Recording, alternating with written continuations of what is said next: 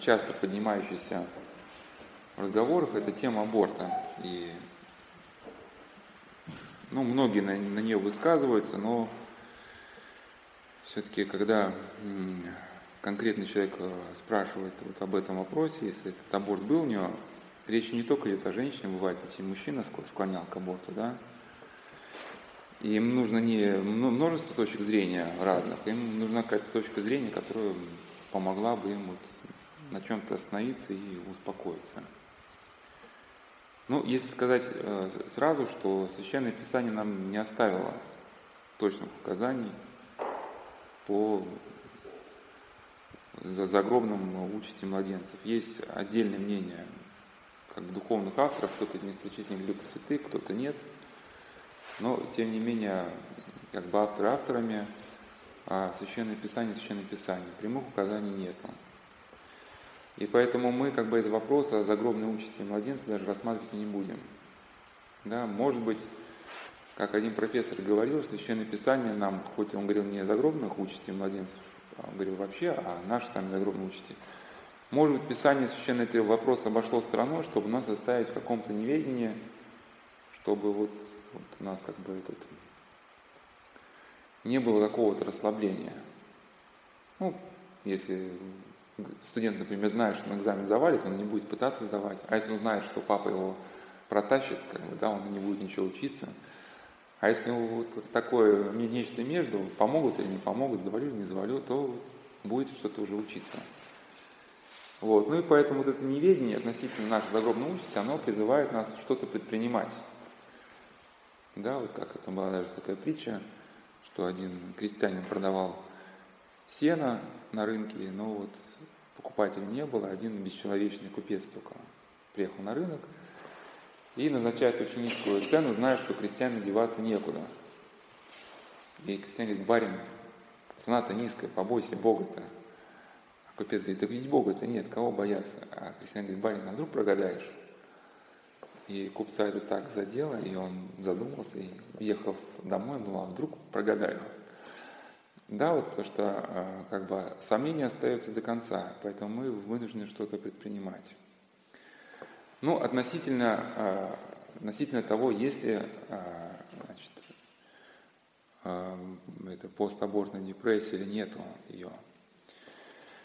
Ну, кто занимался когда-то сферой, может, психологии, он знает, насколько можно различными фактами манипулировать. Что такое как бы есть она или нет. Как вообще, как, когда я хоть не, не ученый, не, не занимался этой сферой вплотную, но исходя из каких-то других познаний, можно предположить, да, что когда делали, ну я по наркологии знаю, что 80% или там сколько-то реабилитации, когда делали замеры, это только он после клиники вышел, он как бы не употребляет наркотики, или через три года он не употребляет.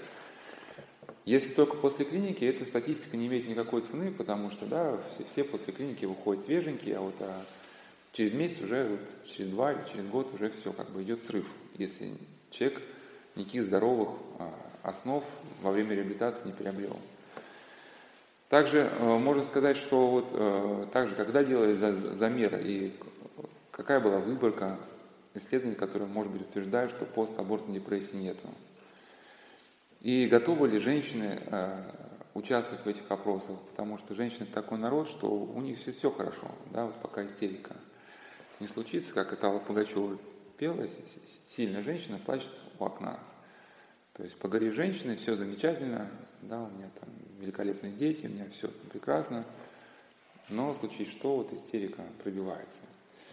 Почему не все это ощущают? Конечно, и тяжело в этом признаться – вот. Но, как вот рассказывала одна девушка, у нее была ну, сестра, которая сделала аборт, и, и когда была какая-то там студенческая такая посиделка, зашла вот речь на эту тему, вот эта сестра, она сказала все слышание, что какой там, какая там депрессия. Вот я сделал аборт, никакой депрессии нету. Вроде бы заявление прозвучало, его можно было включить статистические данные какие-то, да, но сестра этой девушки, она говорит, что вот как только я в комнату к ней не, не войду вечером, вот одна и та же картина, выключенный свет, она сидит вот так, молча уставившись в окошко темное. Да? То есть человек заявляет, что у него депрессии нету, но в темной комнате сидит один, да, с выключенным светом смотрит в окошко. Вот.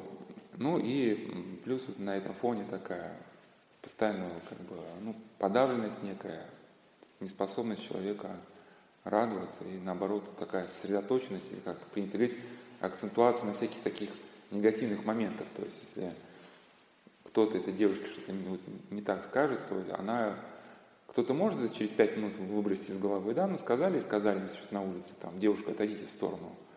Да, у этого девушки, у него, а почему мне это сказали, какое он имел право, и вот не может она освободиться даже от таких негативных переживаний. Потом фактор молодости, конечно, играет свою роль, да, потому что молодость – это время, когда люди бегут активно куда-то, клубы, там, дискотеки, еще что-то. Женский пит, и вот кажется, что вот-вот будет счастье впереди, и думать как бы о горе некогда. Тоже, если говорить, а, вот, спрашивать людей в этом периоде, ну, люди пока не молодые, они толком-то еще не знают ни что такое депрессия, вот, ну, Обычно как бы люди начинают разбираться в себе после 40. Даже есть такая пословица. Ну, я хоть не знаю статистики, но есть пословица, кто в 40 лет не понял, а кто себе в 40 лет не стал врачом, тот дурак. Ну, что типа это, что? Ну, к 40 годам человек должен понять, что для него вредит, э, что ему на пользу. Ну, по крайней мере, вот если некая это уместная аналогия из области спорта, да, вот, или, ну, вот, по крайней мере, про мальчиков, они, ну, многие из них в молодости не, не знают ни веса, ни нагрузки, которая для них посильна. Да, вот, потому что люди, как правило, еще во время молодости руководствуются не сколько чутьем самих себя, сколько какими-то ложными идеалами, которые вот в их сознании было вброшено. Поэтому можно сказать, что ответ человека, он будет обусловлен не сколько его личным самочувствием, сколько, да, вот, каким-то трендом, который в воздухе витает. Ну вот мы так устроены, что с годами активность у нас падает – ну, это, конечно, физиологически, мы просто уже не можем носиться как угорелые по жизни. Ну, во-вторых, это обусловлено тем, что у нас опыт какой-то жизненный появляется, мы уже понимаем, что какие-то вещи, на какие-то вещи не стоит обращать внимание, какие-то вещи можно просто пропустить, да, что в-третьих, всего не успеешь. Ну и как-то вот в целом большинство людей хочется уже как-то, вот если какое-то гнездо уже есть, а, больше как-то вот уже в том ключе, который наработался, да, вот, двигаться в каком-то привычном режиме, ну, по возможности какие-то что-то там читать, как-то вот вести такой же более созерцательный образ жизни, потому что уже все, хватит бегать. Ну и, соответственно, когда человек от бега по жизни останавливается, да, с чем он сталкивается? С своими воспоминаниями, которые начинают всплывать. То есть пока по жизни носился, вроде как бы было не до этого. Но там не только до постаборт депрессии, там ни до чего было, да, там только бы до койки добраться и рухнуть э, там, от усталости. Но вот начинают всплывать все воспоминания, что было в жизни сделано не так. И, конечно, всплывает один, вот, значит, в том числе аборты. И опять же, как человек к ним отнесется? Если вот он христианский взгляд на мир, он, может быть, задумается. Если какой-то специалист, который вот принимает женщину да, с какой-то депрессией, но у него не христианский взгляд, он воспринимает эмбрионы это как просто скопление клеток, да, то он, конечно, вот как это Антон Кимпинский, такой неверующий психиатр, он говорит, что пожилые люди, их э, пожилые годы отягчаются бредом греха. То есть, ну, вот воспоминания людей, которые что-то в жизни сделали не так, да, мучаются от воспоминаний. Вот психиатр неверующий назвал ну, это бредом греха, да, что вот. Хотя у верующего человека взгляд иного. Вот митрополит Антоний Сурожский как раз говорил, э, писал в письме одной пожилой женщине, что, что Господь как бы в зрелых годах человеку заново дает пережить его жизнь. Пока человек был молод, он мог совершить ошибки, у него не было опыта, вот он что-то не разобрался, вот, не было смелости, муж надавил или вот хотелось там на работу какую-то пойти, да, и уж причины абортов разные, если читать, иногда диву даешься. Какая-то женщина хотела на огороде картошку перекопать, да, вот, и так была беременна, решила, в общем, сделать аборт, чтобы картошку перекопать.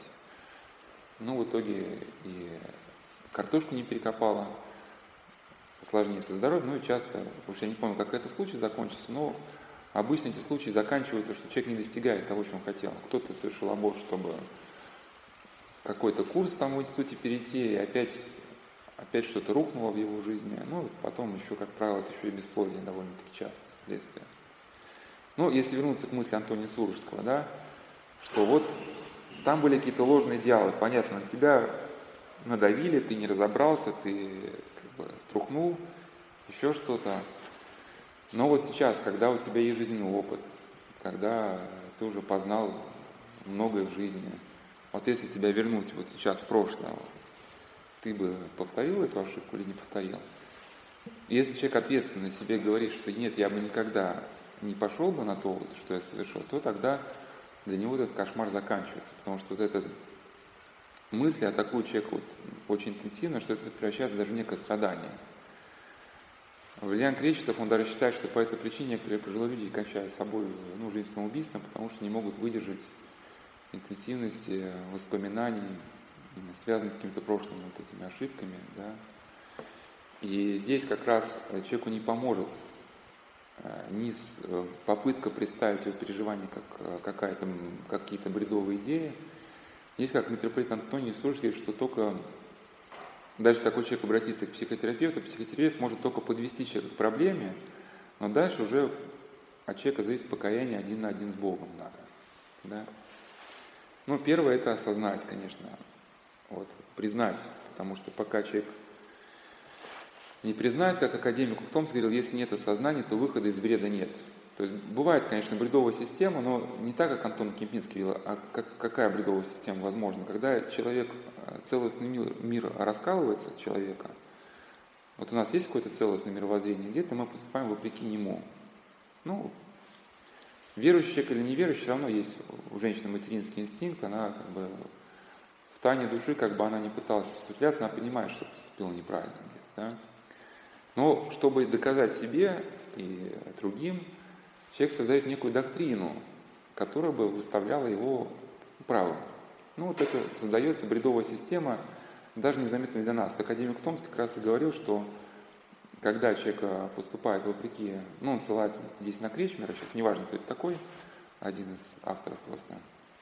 Когда человек поступает вопреки э, своей какой-то самосути, его вот единый мир раскалывается надвое. Ну, представьте, что два поезда, у вас был один поезд, а тут два поезда, некий был единый состав, то два поезда едут в разные стороны. Вы же не можете жить в состоянии вот такой шизофрении. И человек пытается связать вот, вот эти два, две ветки своей нервной деятельности, да, некой бредовой системы. И в рамках, как академик Томский говорит, что смысл всех бредовых систем, в принципе, один. Это все виноваты, я один хороший. То есть, да, то есть женщина или мужчина, неважно кто, вот, даже не, суть сейчас в аборте, но когда он поступил вопреки самосути, в его сознании создается некая бредовая система, исходя из которой у него были некие условия, вот, в рамках которых он еще и правильно поступил, что он это сделал. Очень хорошо это было показано в фильме «Бумажный солдат», хоть там речь шла не об аборте, а шла участие врача в гибели других людей – то есть он был врачом, но работал на космодроме. То есть не на космодроме, просто участвовал в испытании космонавтов, и они погибали. Там, кто в барокамере сгорел, кто еще что-то. И у него постоянно головные боли, он теряет сознание, и он видит своего умершего отца в один из приступов, да, и признается папе, что вот как бы моя жизнь как будто не моя жизнь, да, вот такое состояние деперсонализации, вот, что вот руки опускаются, и вот он говорит, а может быть, ты сделаешь что-то вопреки э, своей совести, ты же врач, должен спасать жизни людей, а ты их губишь. И вот некий вот это есть такой термин ошибка, когда два процесса в нашем ну, как бы, сознании не сшибаются, да. И вот мы на одной из бесед разбирали вот этот фильм. Там просто фильм такой фантасмагорический, совершенно бредовый. То есть там бредовые диалоги, бредовый пейзаж, но, может быть, это в этом и была задумка режиссера, потому что одно из следствий, э, когда человек идет против самого себя, против своей совести, это является нарушение э, восприятия себя и реальности. Есть такие термины – деперсонализация, дереализация. Некоторые психиатры считают, что невозможно эти термины применять к вопросам, связанным с моралью, да, но что это только всего лишь психические нарушения, но тем не менее, сейчас не будем обсуждать, все-таки много данных есть о том, что у людей возникала деперсонализация, дереализация в связи с какими-то изменениями в их жизни. То есть деперсонализация – это ощущение изменения себя самого, что человек начинает себя ощущать как механического робота, который выполняет определенную программу. И уходит, он перестает ощущать какие-то эмоции, весь мир становится как бы бесчувственным, а дереализация – это ощущение, изменение ощущения окружающей реальности, когда весь мир становится серым, неярким, звуки как доносятся как из бездонного колодца, и как будто человек от мира отгорожен ватным коконом, через который звуки пробиваются с трудом. Но это все может не сразу человека настигнуть, это вот со временем. Ну, и академик в том говорит, что если нет осознания, то выхода из бредовой системы нет. То есть человек должен осознать, с чего все началось. Вот некий, да, вот момент истины, вернуться в прошлое. Вот, здесь можно даже условно сказать, что исповедь это машина в прошлое, да, когда мы прошлое изменить не можем, но можем вернуться туда в акте покаяния и осознать свою ошибку, попросить у Бога прощения, и тогда Господь может изменить обстоятельства нашей жизни. Вот, но это первое, да, что осознать, что была совершена ошибка. Второй момент – это, конечно, сопротивляться отчаянию. Чтобы вот, ну, есть разные проповедники, которые разные тему аборта озвучивают – но мы должны помнить, что отчаяние это тоже грех, да? Это грех против, против Бога, да? Это смысл отчаяния, это мы неверие, неверие в милосердие Божие. Конечно, есть грех чрезмерного упования на милосердие Божие, когда человек может, например, пойдет на борт, а меня Бог простит, если я сделаю. Нет, речь идет не об этом, а когда он осознал, он надеется на милосердие Божие. Помните, вот как Каин да, сказал, что грех мой вяще твоей милости, то есть грех мой превышает твою милость, и вот это хула, хула на Бога. Поэтому, конечно, и демоны могут использовать вот это отчаяние, чтобы толкнуть человека в самоубийство. Тебя не простят, поэтому чего мол жить дальше? Либо совсем иди дальше греши, да, либо вот кончай с собой. Поэтому здесь может как-то даже э, взять на вооружение один э, эпизод из из жизни монашеской, конечно, надо эпизод разумно рассматривать, не как эпизод я привожу, чтобы подтакать греху, но как а, история монаха, который сбежал от отчаяния. Он впал в блуд, и когда возвращался обратно в обитель, то есть он подумал, что ну, впал в блуд, ну, все равно я монашество не брошу, пойду, мол, покаюсь, да, все равно и буду жить дальше по-монашески. В мир не буду уходить. И когда он шел в монастырь, демоны, они к нему приступили и стали его смущать помыслами отчаяния, что ты не спасешься, ты его все, погиб навечно. И этим он полностью смущал, а я не согрешил, я вот не согрешил, как бы, и все. Как бы. И святым отцам было открыто, что вот такой-то монах, он избег сетей вражек, они к нему подошли и спросили, какое было твое делание? Ведь когда ко мне приступили демоны отчаяния, я говорил, что я не согрешил. Конечно, речь не, не в том, чтобы монах, он не признавал свои ошибки, Просто смысл в том, что этим мыслям нельзя давать развиваться. То есть аборт, да, был совершен, была совершена ошибка, но тем не менее есть выход, есть возможность как бы, да, изменения положительных, поэтому эти мысли об отчаянии даже нельзя рассматривать. Вот Солон Афонский говорил, э, то есть писал, ну или писал, или говорил, я уж не помню, что знай два помысла и бойся их. Один помысл «я святой», другой помысл «я не спасусь». Оба эти помысла от врага, и нет их истины. Потому что когда демон приступает начале человека, он его возводит до неба через гордыню, что ты такой молодец, а потом ввергает его в бездну, да, ты вот такой секой, ты не спасешься. Вот. А третий момент, что э, это эпитемия. Вот есть тоже разные точки зрения на эпитемию. И есть такая точка зрения, что современные люди, они такие больные, немощные, им надо кушать рыбку, и вот, ну, там, потому что они такие, и не надо их ничем нагружать, потому что вот они такие, в общем, такие слабенькие, надо с ними с милосердием, с любовью. Ну, понятно, идея милосердия любви понятна, но, опять же, вот если, например, а, учитель как бы не дает э, домашнее задание ребенку, исходя из вот такого понимания милосердия. Ну ладно, учись без толчу, да, закончи школу без всякого образования, мы здесь будем жалеть.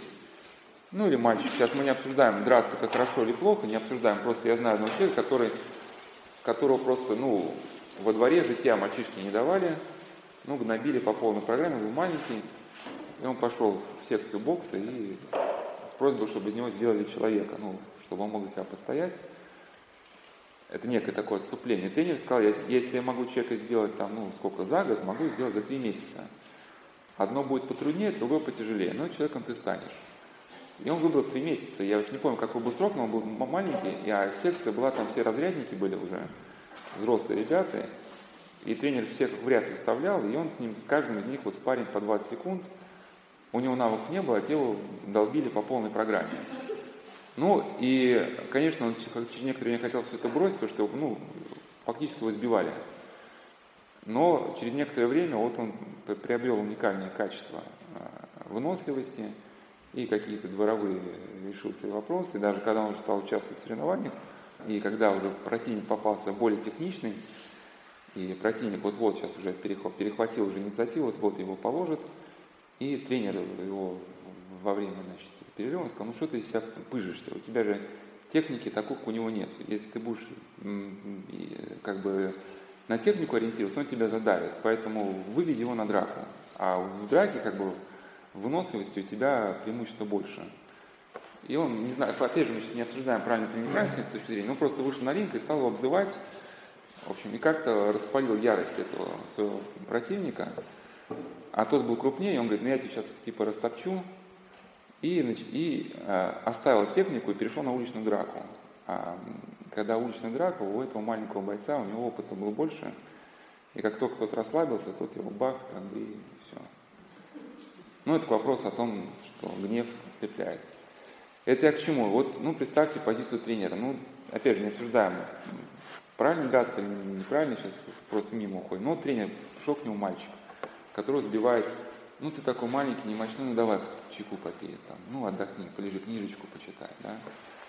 Ну, не является ли это действительно, будет ли это таким милосердием, или вот э, хирург, которому надо оперировать человека, вот, да, вот, может быть, военно-полевые условия, понятно, это будет больно, вот, кто читал про Вторую мировую войну, как там операции проходили, да, там палку в зубы, человеку давали, стопку спирта, конечно, больно, но стороны человек умрет, и в чем будет милосердие врача проявляться?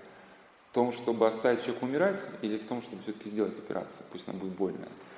И поэтому смысл эпитемии это не в том, чтобы человека гнобить. Это вот такое некое католическое понимание эпитемии, и оно все-таки, мы его не приемлем. Это очень подробно о католическом понимании эпитемии. Он писал священномученик Иллиан Троицкий, у него есть трехтомник его творений, и вот по главе не смотреть, там где-то можно найти эти главы. Он писал, что э, в католицизме очень внешнее понятие греха и, соответственно, внешнее понятие искупления. То есть, если человек согрешил, он, грубо говоря, задолжал небу какое-то количество бонусов, и эти количество бонусов он должен выплатить. Ну, выплатить своими страданиями.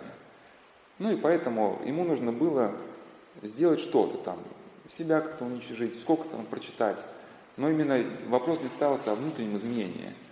И он даже иронизировал, что там назначались эпитемии там, на сотни, 200 лет.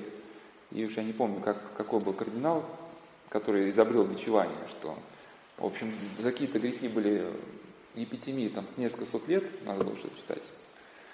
А этот кардинал, усердно орудуя двумя руками, за Великий пост отрабатывал, за Великий пост отрабатывал 200-летнюю эпитемию. Ну, а потом уже началась эта идея с интульгенцией, можно было за кого-то у вас как бы тысячу бонусов долга, вы пришли, кто-то за вас там работает. Ну, это, конечно, все чуждо православному мировоззрению, потому что смысл эпитемии – это преодоление ну, последствий греха, да, или вот э, помощь человеку ну, в этом преодолении. То есть, грубо говоря, у человека образовалась вмятина в душе, ну, как на капоте автомобиля, да, чтобы вы капот снова сделать ровно, что надо сделать? Нужно такое же усилие, которое да, было во время аварии, употребить с другой стороны.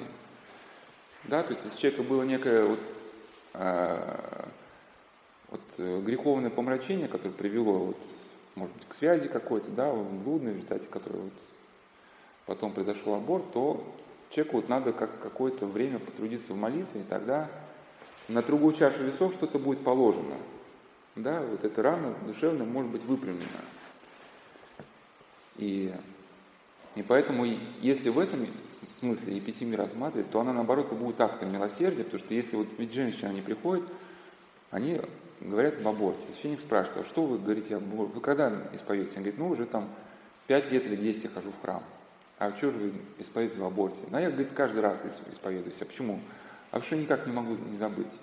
Так, значит, если человек никак не может это забыть, значит, рана остается, значит, и будет ли актом милосердия снова отпустить женщину, ну, иди, иди, как бы ступай, да, значит, утешься.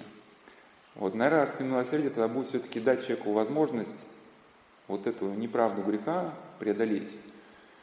Вот, и один из способов, да, это вот епитемия, это хотя бы 40 дней читать усердный покаянный канон, ну, не Андрея Критского, вот, который в молитвословах, покаянный канон Иисусу Христу. Ну, кто не понимает смысла, можно вот открыть сайт, сайт, сайт Азбука.ру, набрать там, покаянный канон Азбука.ру, перевод по-русски.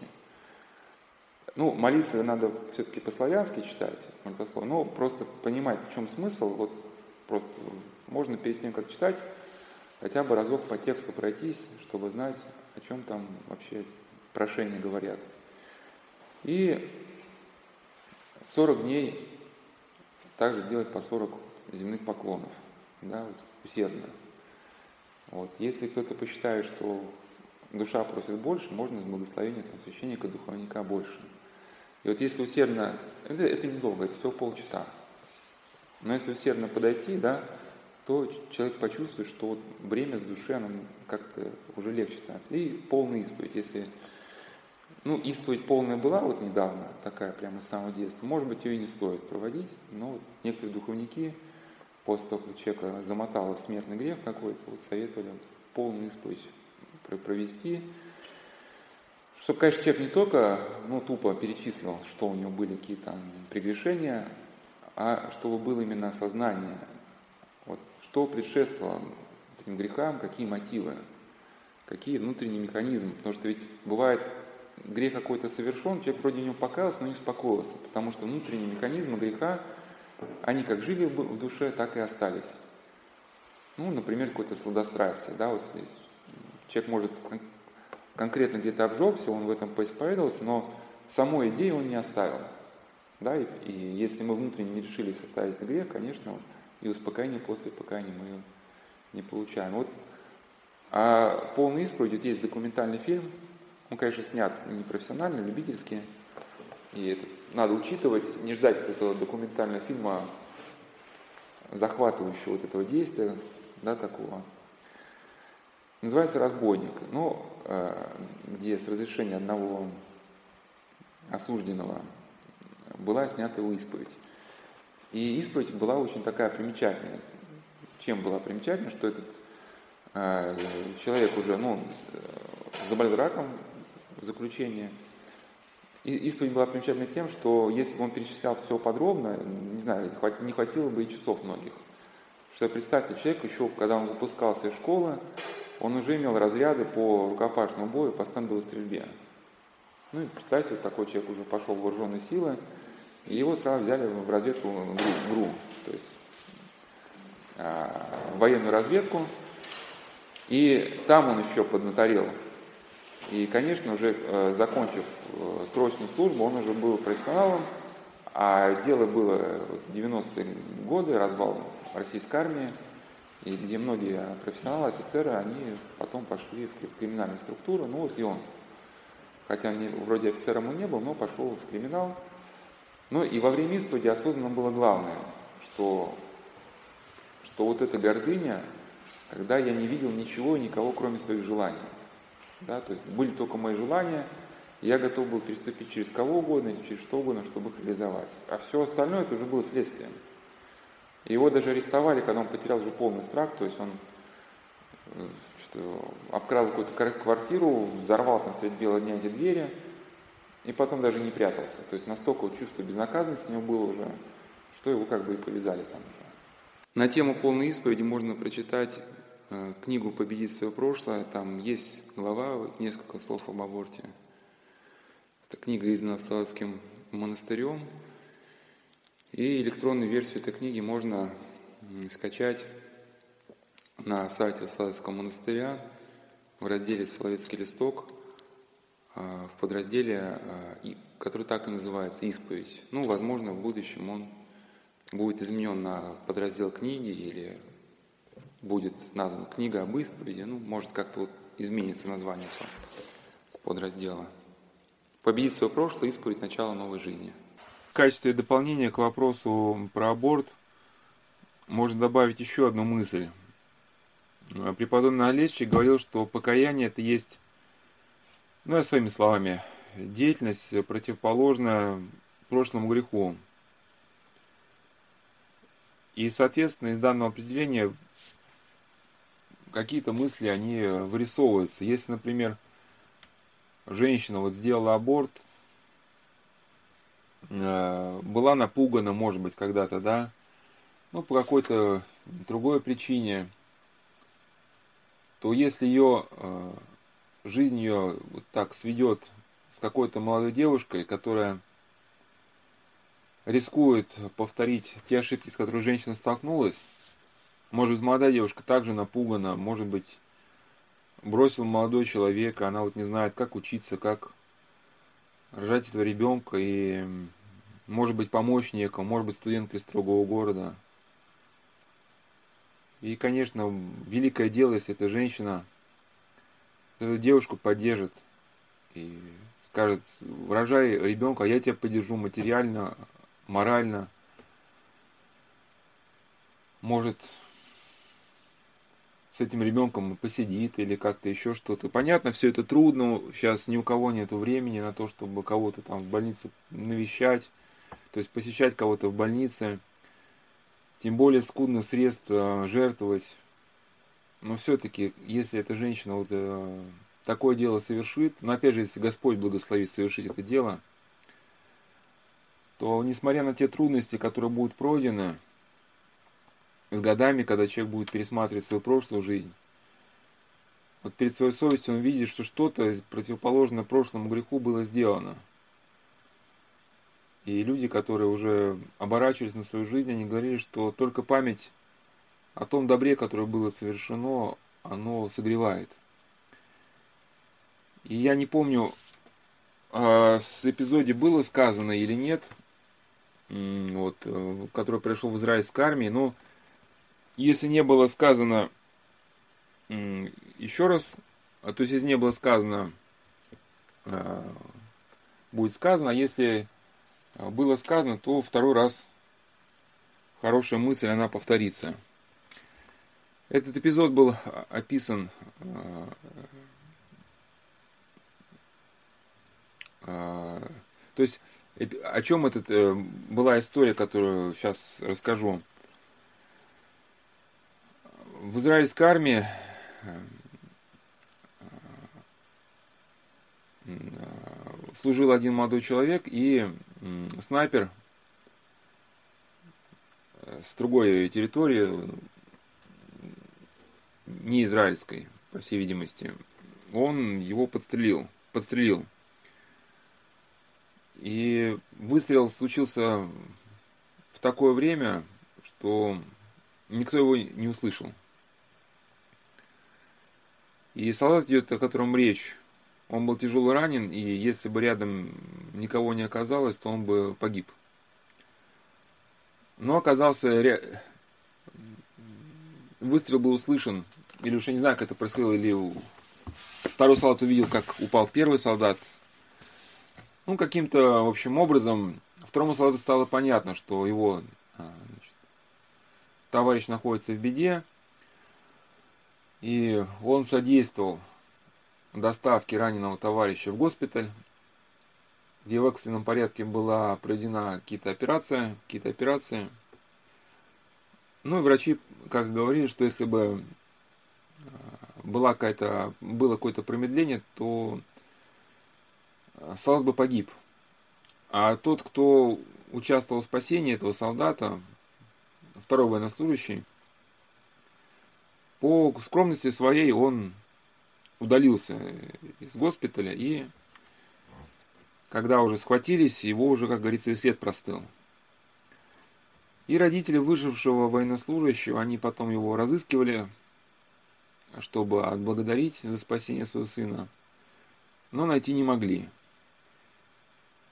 И уже решили повесить на двери своего магазинчика, у них был свой магазинчик небольшой, объявление, то есть они по каким-то, видимо, официальным каналам хотели найти его вначале, а потом уже стали действовать неофициальными каналами.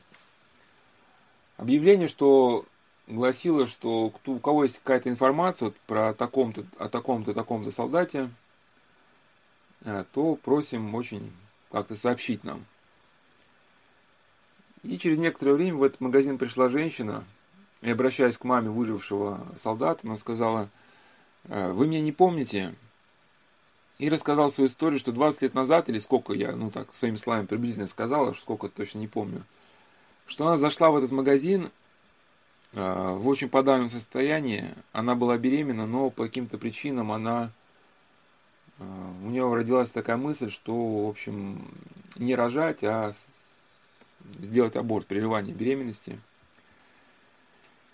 И мама выжившего солдата, ну, впоследствии, который, да, уже, сказать, 20 лет назад еще, вот женщина, которая стала впоследствии вот, мамой солдаты, ну, я не помню, тогда был у нее этот мальчик маленький или не было, в общем, она вот эту женщину подавленную, она поддержала морально, утешила, ну, по-человечески как-то обогрела, воодушевила.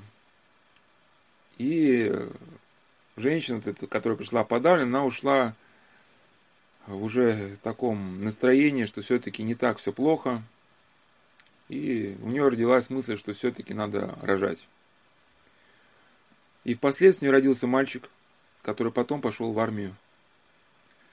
И промысел Божий вот этих двух детей свел вот в такой ситуации, из которой действительно становилось понятно, что если э, женщина, которая работала в магазине, она бессердечна бы, холодна, видя убитую горем девушку, ну, к этой девушке бы отнеслась, никак бы не отреагировала, никак бы не поддержала, то, соответственно, хотя нету у истории сослагательного наклонения, но эта история просто становится понятным что ребенок, родившийся благодаря участию женщины, работавшей в магазине, впоследствии спас ее собственного сына. Вот, ну, основное так, некоторые моменты были сказаны, уж в дальнейшем, конечно, частные вопросы, они э, уже с духовниками решаются. И напоследок выдержки просто из одного письма э, можно прочитать, как э, женщина вообще реагирует потом на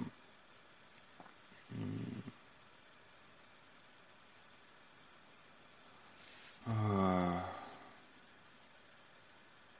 ну как она вот после того, как в исповеди у нее камень с плеч скатился, вот она себя чувствует. Признание в тяжком грехе аборта для меня было чем-то неосуществимым. Но она решила пойти к одному священнику, вот, и перед ним покаялась, нашла в себе силы и совершила чудо. Мой грех был отпущен. Что творилось в моей душе, словами не выразить. Я как будто снова начала жить. Я не помню конца исповеди, как выходила из храма, но я помню солнце на улице, в 22.40 вечера, которое светило так ярко, как божественное сияние.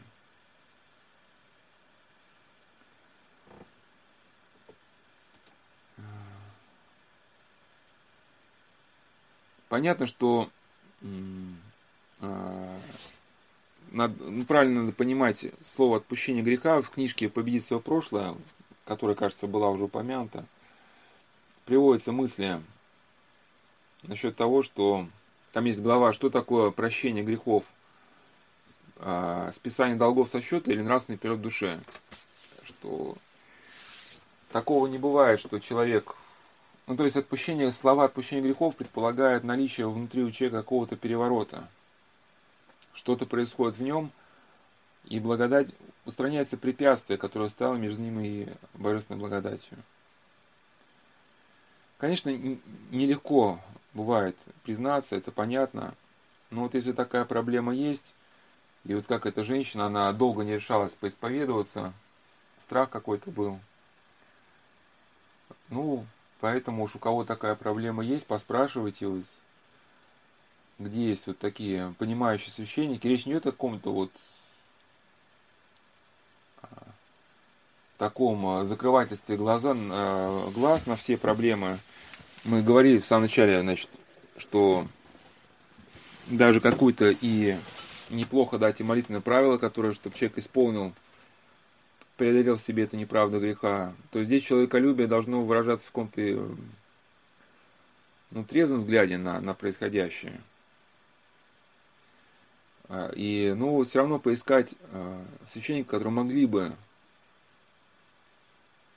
а, понять эту ситуацию. В каком смысле понять? Не то, чтобы назвать черно-белым. Но вот как духовные авторы говорят, что и апостолу Петру было попущено падение, чтобы впоследствии Господь мог ему вручить ключи рая если бы апостол Петр, вот такой ревностный апостол, который всегда только жил э, мыслью о Господе, если бы он не познал, что такое человеческая немощь, как бы он потом смотрел на грешников, которым надо было пропускать в рай. Но так он сам столкнулся с тем, насколько вот наша э, природа, она слаба, подвержена падениям. Опять же, не то, чтобы покрывать все это. Вот Алексей Арцебушев, узник ГУЛАГа, он знал, что в нем есть и похоть, и все остальное. Он говорит, меня просто мой друг, Коленька, верующий христианин, научил не культивировать в себе эти качества, да, а преодолевать их. Понятно, речь не идет о каком-то попустительстве. Но просто разумный взгляд на человеческую природу, что да, вот есть э, слабость в человеке, и апостолы пали, и апостолы разбежались. Но что вот помочь человеку подняться, ведь когда человек подавлен грехом, важно не сколько не, не тюкать его, что он и так как бы мысленно сам своим сознанием в какой-то грязи, не, не топить его в этом грязи, а помочь ему подняться, осознать и подняться. Да, как и в одной монашеской повести рассказывалось, что э, один брат впал в грех какой-то, да. Ну, подробности не помню, вот смысл сам, что тяжкий какой-то грех, и был изгнан из обители, и, и потом некие, и братья его не принимали. И один старец опытный рассказал братьям такую притчу, что корабль, а, наполненный грузом, попал в шторм, и потерял груз, и разбитый а, уже, но еще как-то на плаву держащийся, а, пришел все-таки в гавань, и в гавани хотят его потопить. И братья поняли, что это он им говорит о каком-то снисхождении к этому павшему брату. И также про другого брата было сказано, что также было какое-то тяжкое падение. И э, также был извержен из э, монашеского сказать, сообщества. На что старец тоже сказал, сейчас не помню, тот же или другой, что один человек э, погрузился в тину, ну, по пояс там или по грудь, я уж не помню, да, а тут пришли люди, и вместо того, чтобы вытащить его из этой грязи, они его еще и по шею туда, да. Понятно, что вот так, если человека сейчас а, а, обличать, э, тюкать, то он еще и в отчаяние впадет, еще и, не дай бог, еще и покончит с собой. Или вообще кто на исповедь не придет. То есть, да, помочь осознать, помочь, не, не говорить, что это не грех, что это, что это там ничего такого не произошло. Произошло. Страшная вещь произошла, но все равно есть милосердие Божие, и если человек внутренне станет другим, то вот это страдание отступит. И как комментарий к этой мысли, и на этом уже от, ответ закончим, можно рассказать о почившем отце Миле здесь на Соловках. Некоторое время служил священник из Краснодара, престарелый протеерей, очень опытный. прошел гонение, застал вот до года репрессий.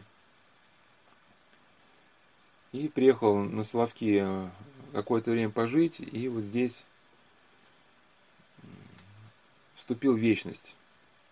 Может быть, и в этом какой-то промысел Божий, да, что был на братском кладбище, чтобы э, святые Соловецкие, Засима Савати Герман, новомученики и прочие святые Соловецкие, чтобы они предстательствовали за него. Но сейчас о чем хотел сказать, что отец Мили очень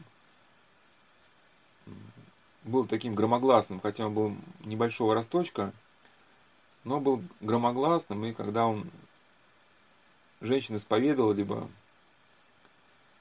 в чем-то где-то обличал, бывало и такое, что это было очень слышно. Но, что интересно, женщины не только не хотели к нему на исп... ну, то есть избегали к нему на исповедь попасть, но и ждали даже его.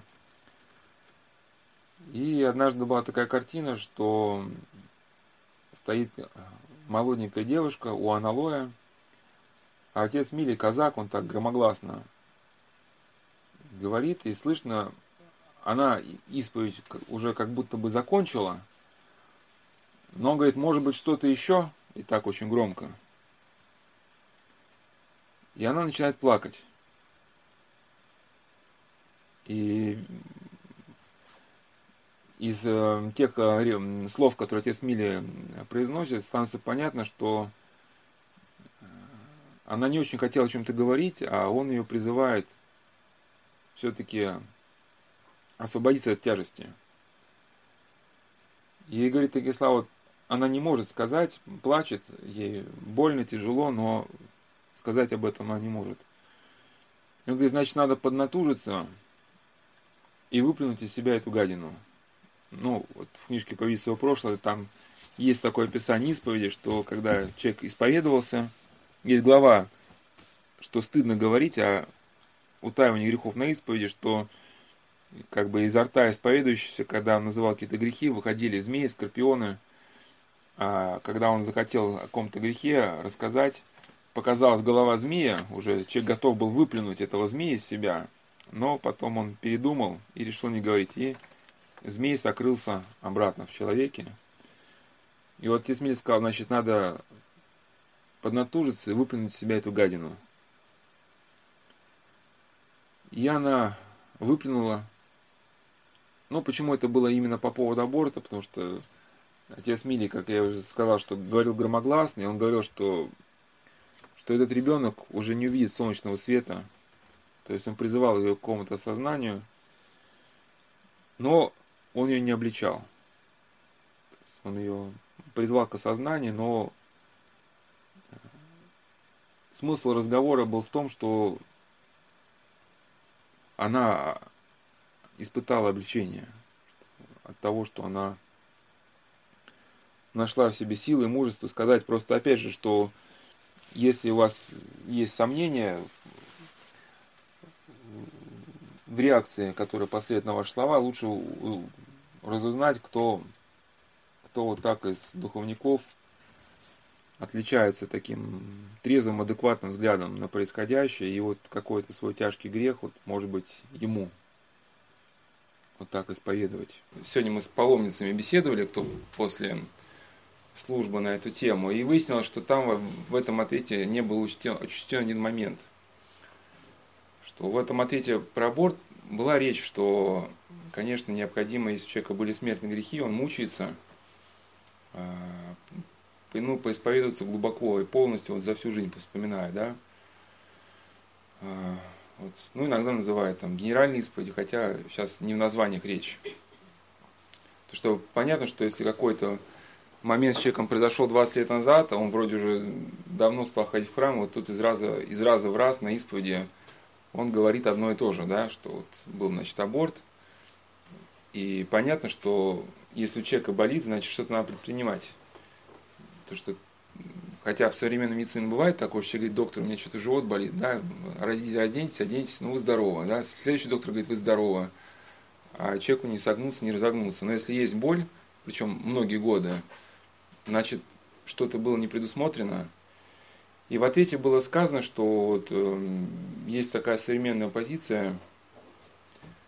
Э, мы сейчас не осуждаем, плохо это или хорошо, просто позиция такое, ну, человеколюбие, что, мол, сейчас современные христиане такие слабенькие, они такие все немощные, и не надо им ничего там, ни служб, вот, слава Богу, что они так пришли, уж как пришли. Ну, это понятно, да, но с другой стороны, вот у нас в ответе привел пример, сейчас мы не разбираем, нужно заниматься боксом, не нужно, это вопрос сейчас у нас за рамки. Просто я, примеру, что вот мальчик, которого пристают во дворе ребят. Сейчас не, не, не ожидаем, как по-христиански на эту тему реагировать, сейчас абстрагируемся с этого. Ну вот в данной ситуации, может даже вообще не христианин, ну, может быть, вся, всякое. Сейчас отойдем от ситуации. Просто он пришел к тренеру с просьбой научите меня защищаться. Понятно, что если бы тренер учил защищаться, это значит гонять мальчика к сидорову козу, да? И тогда дать мальчику какие-то навыки, которые позволят ему впоследствии э, каким-то образом вот эту ситуацию сложившуюся изменить. А представьте, тренер поступит вот так, с такой позиции человеколюбия. Ну, ты пришел, ты такой у нас э, несчастненький, такой обиженный. Ну, давай, э, полежи тут на лавочке, чайку попей, печенюшку он погрызи. Ну, вот он месяц ходит, два ходит, три ходит, да, и ничего не происходит. И поэтому человеколюбие хирурга, к которому приходит пациент, если хирург видит, что ситуация критичная, это сразу на стол – он говорит, а как же так, мне же на работе, меня ждут, там это все, все, что вы хотите умереть прямо сейчас, да, прямо сейчас на стол. Потом вам тапочки, халат уже э, позвоним, все уже привезут. Вот, и сразу, и сразу в операционную. В операционную. Ну и, соответственно, сейчас не буду повторять, что сказано было в прошлом, а сейчас просто на исповедь сакцентирую внимание. Когда заходит речь о полной исповеди, обычно говорят, да, у нас такая полная исповедь была, мы были вот э, там-то или там-то, и батюшка называл грехи, и вот мы там ну, понятно, батюшка взял список. Вот, там есть такое, есть такое, и люди на исповедь, да, мол, было. Ну, конечно, мы покивали, но сказали, да, собственно, куда нам деваться, да. Но вопрос в том, что вот эти кивки головой, что-то они в нашей жизни изменили, стали мы после этого лучше, или мы что-то осознали. Ну, формально исповедь состоялась, да, то есть, ну, конечно, Господь, Он своей благодатью осенит и человека, который хотя бы сказал «да». Ну вот я просто приведу в пример. Вот вы с кем-то поругались. Вот чтобы вам было понятно, что такое исповедь. Чем отличается формальная исповедь от нее, от э, подлинной? С кем-то поругались. Ну, например, обозвали человека, да? Понятно, что в состоянии гнева у нас такое состояние измененного ума происходит, что мы ощущаем чувство абсолютной собственной правоты хлопаем дверями, обзываемся, и при этом мы правы, все остальные не правы. Ну, да. И когда нам даже люди говорят, слушай, не делай так, ты об этом пожалеешь. Я пожалею? Да это вы тут все кругом пожалеете. Ну, и человек просто рушит свою жизнь, да, и буквально за, за 15 минут он может разрушить все. Ну, потом, условно, когда он приехал домой, кипит, он все-таки понял, что хватило лишку. Ну, если он еще христианин, надо как-то все-таки ну, смиряться по жизни, да. Берет телефон трубку, звонит, ну, ты знаешь, я, конечно, сказал лишнее, но ты тоже был хорош. Ну, и вроде бы он формально пытается примириться, но успокоения ни он не получает. Ну, не этот человек, да, не те, кого он там обзывал. А если он действительно приехал домой, ситуацию осознал, и он понял, что да, может быть, и другой человек был в чем-то неправ, но это не давало мне лично права кричать, обзываться, топать ногами и так далее. Да, может, ситуация же решить было по-другому. И глубоко осознав, что в пришедшем э, есть его вина, вот когда он берет, снимает трубку, он говорит два слова, да, только слушай, прости меня, я действительно я был неправ.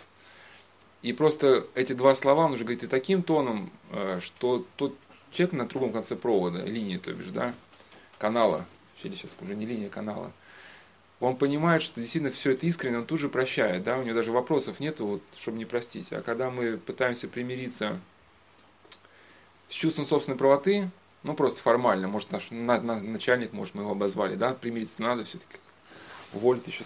Ну, конечно, мы должны мириться и по другому поводу.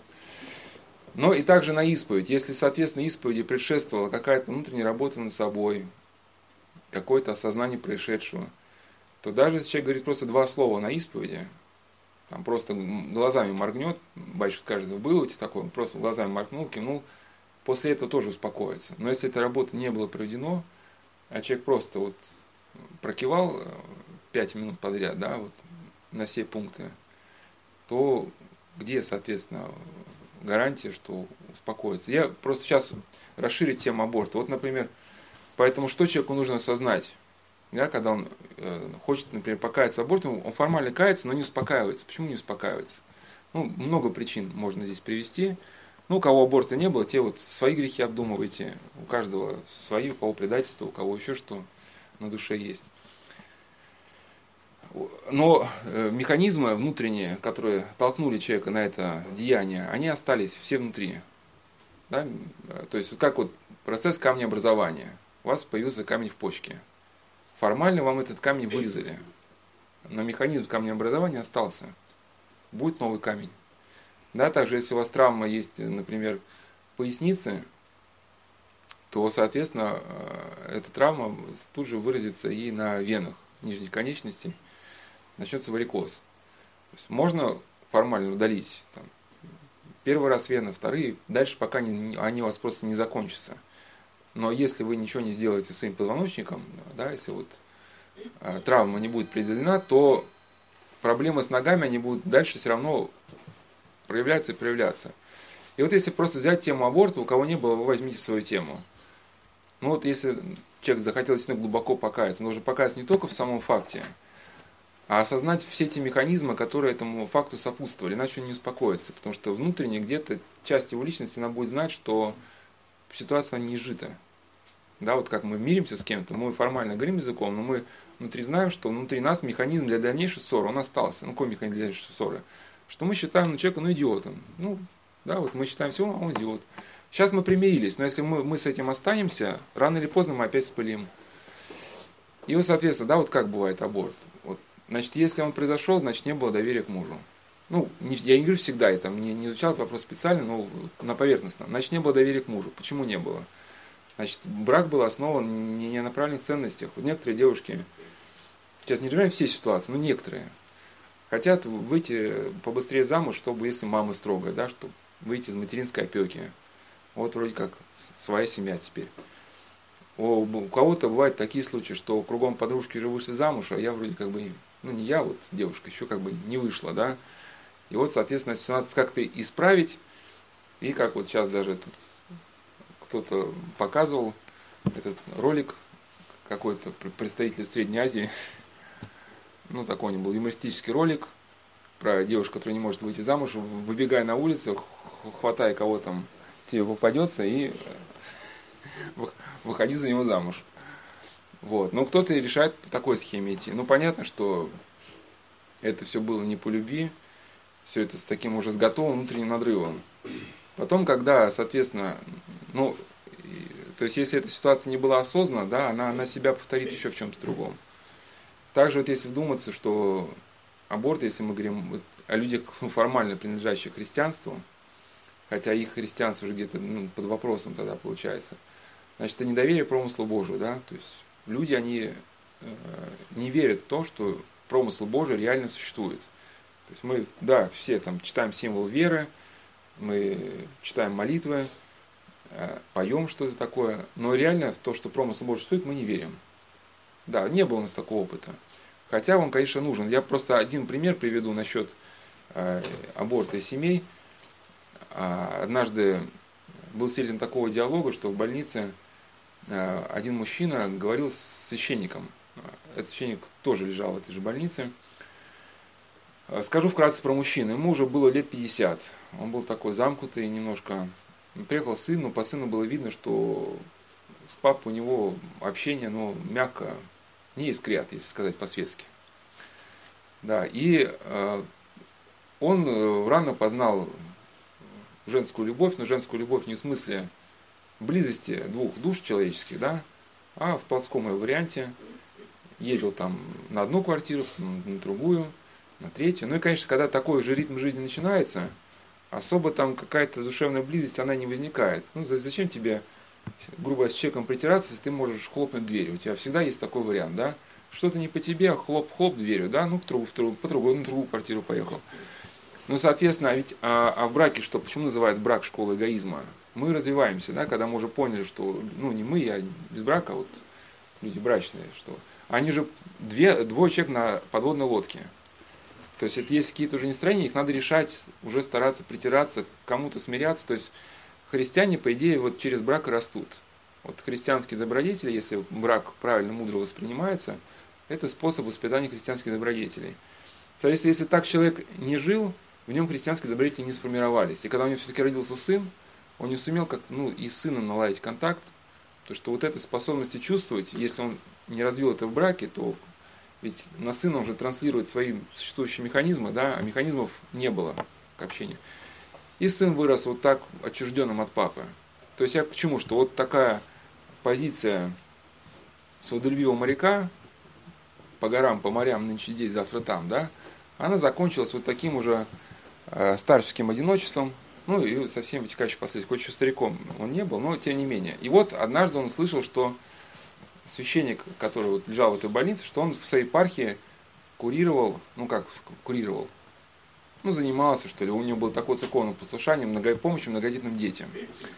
И когда он слышал про многодетных детей, он так скривился и говорит, ну, нищету, мол, плодить.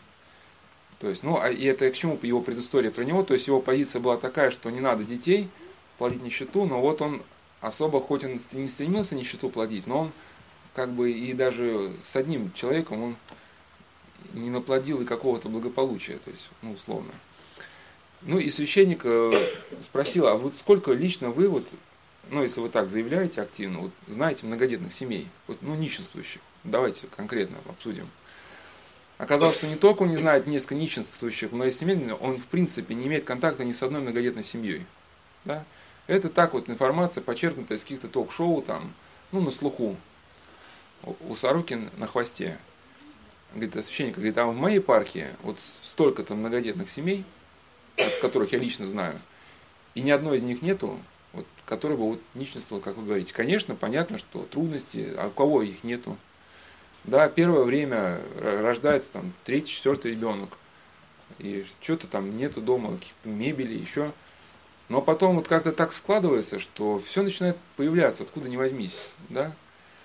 И даже вот если так вот к жизни приглядеться, вот действительно вот э, ребята и девушки, у которых есть какие-то правильные ценности, вот они выпускаются из школы, вроде они там в школе были, звезд неба не хватали, ну, и они не стремились попасть в престижные касты какие-то школы, в школе. Но смотришь, там прошло несколько лет после школы, там первый ребенок, второй, квартира откуда-то появилась. Причем все знают, что человек не ворует, да. Вот как там так само собой, как-то начинает складываться одно к одному. И, конечно, те, э, и как говорят, что Господь дает детей, Господь дает и на детей. И те, кто с верой с промысла Божий решаются, да, те потом а, помощь ощутимую они получают. Ну, соответственно, вернуться, да, что аборт это и неверие в промысл Божий. А, также аборт это и нередко бывает и попытка сохранить за собой какую-то, сказать, по зону комфорта, да. Ну, человек живет, у него нет проблем, ну, клубы, там, ухажеры, пятое, десятое, планы какие-то свои, да. Вот, а тут есть перспектива, что родится ребенок, нужно ухаживать, а вроде как бы еще как, как попугай Кеши, да, там, а я птица вольная, куда хочу, туда лечу. Вот. И, соответственно, а, а, тоже если этот момент осознанно не будет, то он же воплотится в какую-то другую форму. Ну и сейчас вкратце просто скажу про этот момент, что это, конечно, сейчас а, лично свою точку выражаю мнение, можете к ней, конечно, не прислушиваться, но она была сформирована на каких-то вот источниках все-таки, в частности на учении академика Ухтомского, да, что Э, в цикле бесед «Искра жизни» я вот подробно рассказывал про учение академика Тонского. Это наш верующий ученый был, нейрофизиолог, один из вообще столпов мировой науки в данном направлении. И даже в годы блокады есть информация, что он был епископом Алипием, и поэтому он из блокадного Ленинграда даже не уехал. Хотя власти хоть были богоборческие, а Ухтомский был глубоко верующим человеком, они готовы были его эвакуировать, любой слой предоставить, потому что ну, мировое мировое светило. Но, возможно, как предполагают, что он не мог оставить свою пасту, потому что был епископом Алипия. Но вот он как раз показал, что мозг наш развивается гармонично только тогда, когда у нас есть способность проявлять внимание к другому человеку. Что если мы это внимание у нас сформировано, то когда мы будем читать книги или наблюдать за природой, мы что-то заметим такое, да, вот, что другие не видят. Он назвал это доминантное лицо другого. И вот мы в цикле «Искра жизни» подробно этот момент разбирали, и что получается? И сейчас к вопросу о детях, да, почему они, может быть, в плане мироздания присутствуют. Хотя это только как бы, может быть, гипотезы, но обоснованные нейрофизиологией. То есть человек развивается активно, ну, если мы берем школу, сейчас, раньше школы развивали, сейчас не знаю. Сейчас уже скорее натаскивают, да, на ЕГЭ.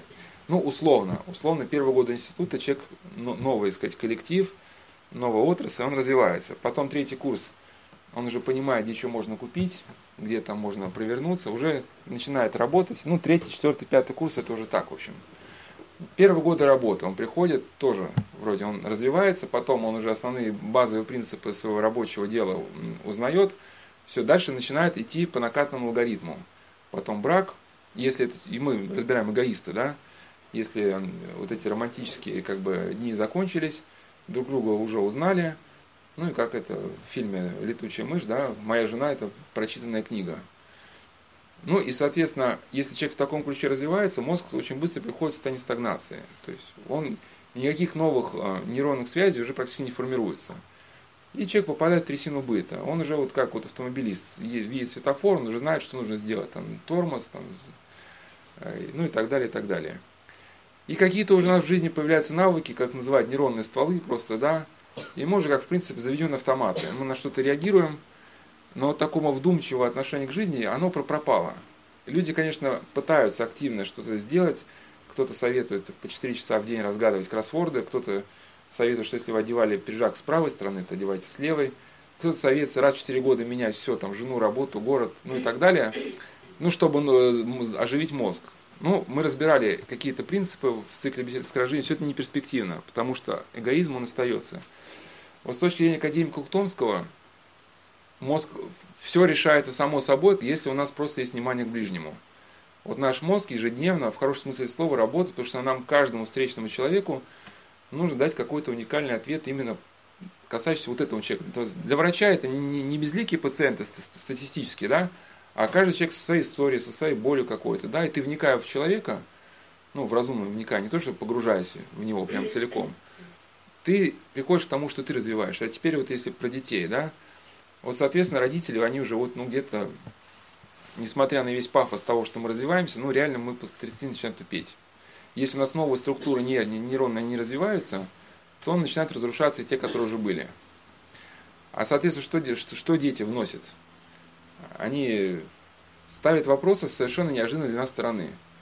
Там, да, что, а почему елочка не, не синяя? Ну, например, да, елки-палки. Тут вроде ты никогда не сомневался, что она, ну, а действительно, вот, это к чему? Это вообще вещь немаловажная, потому что вот какие-то компании с миллиардными оборотами, они создавались как раз людьми, которые что-то в мироздании вот такое увидели, да, какой-то пунктик, а потом думали, а почему бы это вот не сделать из этого какое-то дело. Все на это смотрели, но никто не обращал внимания. Сейчас не буду примеры приводить. А, и, соответственно, дети, вот, да, даже когда это касается приводов в милицию, даже когда касается там каких-то проблем, школьных драк, э, наркомании и прочего. Конечно, все это неприятно, но за счет того, что родители вынуждены во все это погружаться, они в эту мертвую спячку они не впадают. Потому что хочется, да, там, э, телевизор, футбол, бокс, там, волейбол, пивко, шпикачки, и как бы раз, и все. А тут, вы знаете, что ваш сын там это... Что мой сын?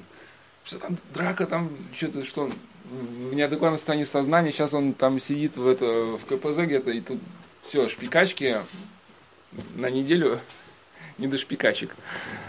Ну и, соответственно, вот я просто, когда беседовал был в реабилитационных центрах, да, вот видел этих светлых родителей, казалось бы, вообще э, вещь парадоксальная, можно даже сказать кощунственная, если так сказать, что это самых светлых родителей, которых видел в жизни, я видел в реабилитационных центрах.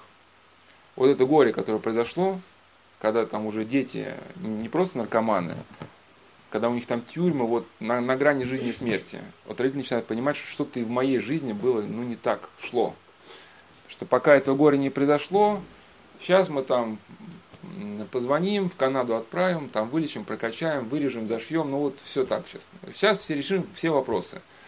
Заплатили, отвезли в Канаду, там в Испанию, ничего не помогает, да, там провели какую-то операцию стереотаксиса, опять ничего не помогает. Ну, это операция сейчас уже, наконец-таки, слава богу, пришли к пониманию, что это не этим медицинская наркомания, ну, удаляли центр удовольствий. Там 50 на 50, либо человек становился идиотом, ну, дальше ну, либо... Но и самое интересное, что у него другие центры мозга брали на себя эту функцию. Ну, не суть важно. Только потом люди приходили к пониманию, что надо менять в отношении с этими детьми самим. И вот это осознание, оно действительно делало настолько их светлыми, что они как-то меняли свою жизнь. И потом они даже, вот я такого общения, такой близости душевной с детьми я больше ну, не видел. Что когда они приходили с своими детьми, причем там такие, не, не просто там дети, а, я даже растерялся. Я читал лекции вначале в центре для 16-летних подростков, и тут приехал в этот центр саперный, а там такие дядьки, ну, сидят с татуировками, и, и надо с ними уже, ну, то есть я говорю, внушительно они выглядят.